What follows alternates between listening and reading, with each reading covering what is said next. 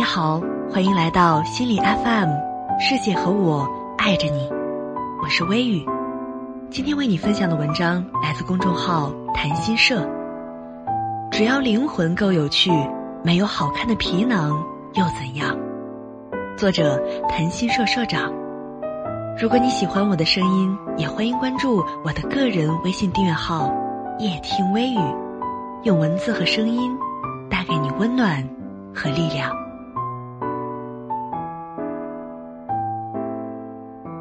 男人们的观念里，女人到世上来就是贡献美的。这观念，女人常常不说，却是这么做的。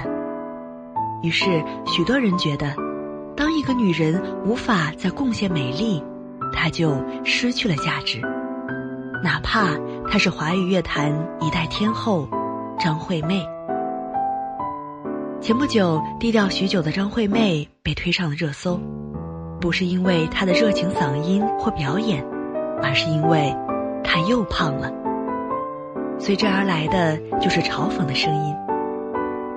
二零一五年，因为发福，网络上热传一句“七月不减肥，八月张惠妹”。二零一七年，又因同样原因再次上微博热搜。一些媒体故意选取偏胖角度的照片，甚至恶意修图嘲讽。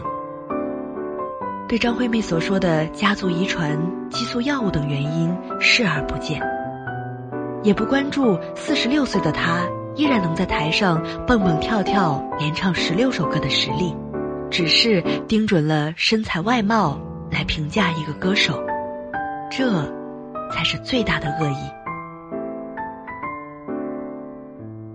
张惠妹调侃自己和周杰伦一样，因为戒不掉奶茶而发胖。可现状是，大众对女性外貌的宽容度似乎要比对男性低得多。综艺和陌生人说话里，有一位花了四百万整容的女孩，她提起自己开始整容的原因：一次意外生病后，服用激素类药物，从八十斤变成一百二十四斤，不算胖，但是自己的演出 C 位不保，喜欢的学长也开始厌恶她。在妈妈的陪伴下，她去打了瘦脸针，从此一发不可收拾。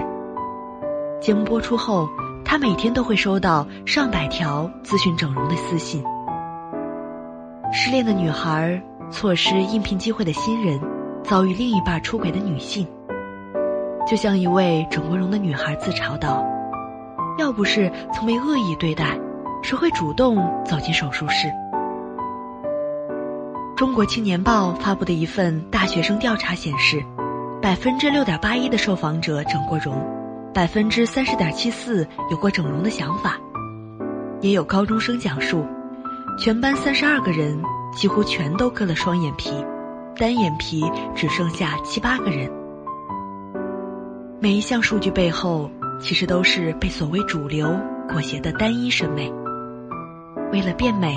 花了一堆钱弄出一身伤的，大有人在。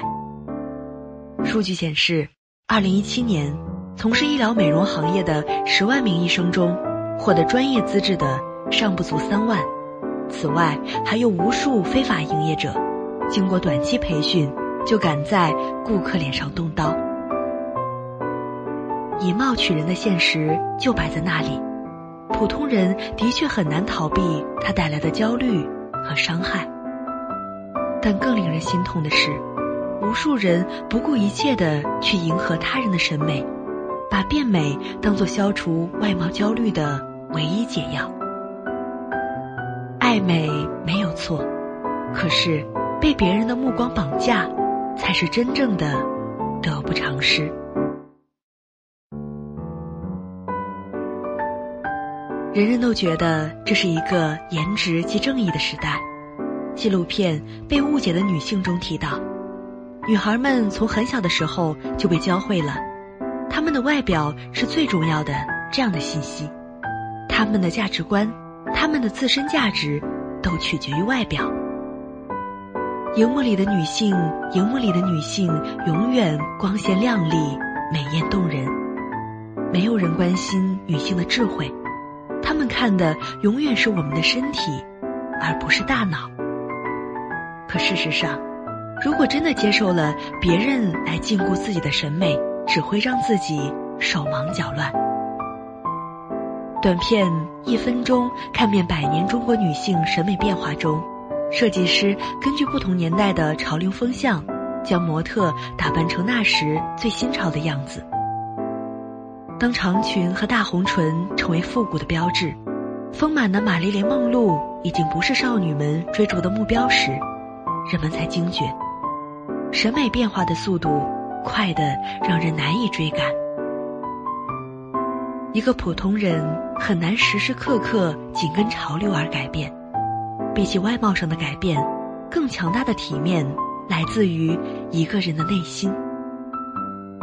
爱美、整容都没有错，但我想说，你更应该清晰认识到，长相只是一个人身体的一部分。张惠妹胖了，没有人会怀疑她在华语乐坛的地位。杨紫常常不够美被嘲笑，可她的演技足够令许多人喜欢她。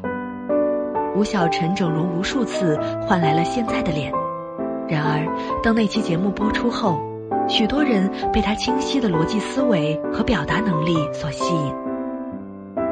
外貌从来不是一个人唯一的闪光点，相比明星，其实普通人也一样。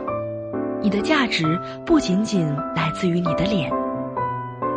女孩们自己也应该知道，化妆、减肥、整容都是自由，别让隐形的偏见成为自己的枷锁。别人眼中的自己再完美，也不是真正的自己。严歌苓在《读书与美丽》中写：“漂亮和美丽是两回事，一双不漂亮的眼睛可以有灵动的眼神，一副不够标致的面容。”可以有可爱的神态，一副不完美的身材，可以有好看的仪态和举止，这都在于一个灵魂的丰富和坦荡。好了，这就是今天的文章。如果喜欢这期节目，欢迎留言和分享哦。想要发现更多好声音，记得去手机应用商店下载心理 FM 客户端。还可以阅读和收藏本期节目的文章，免费学习心理知识，帮你赶走生活中的各种不开心。我是主播微雨，下次我们再见。书里总爱写到喜出望外的傍晚，骑的单车，还有他和他的对谈，女孩的。白色衣裳，男孩爱看她穿。好多桥段，好多的浪漫，好多人心酸，好聚好散，好多天都看不完。刚才问了你一下，你也喜欢对吗？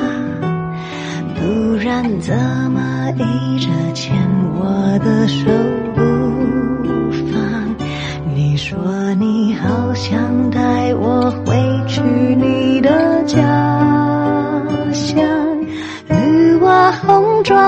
树和青苔，过去和现在都一个样。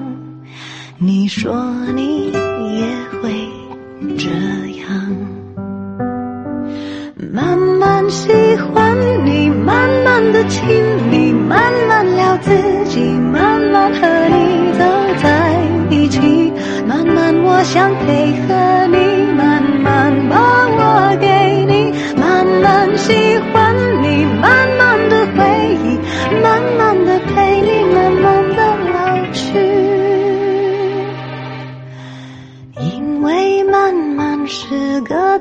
好的。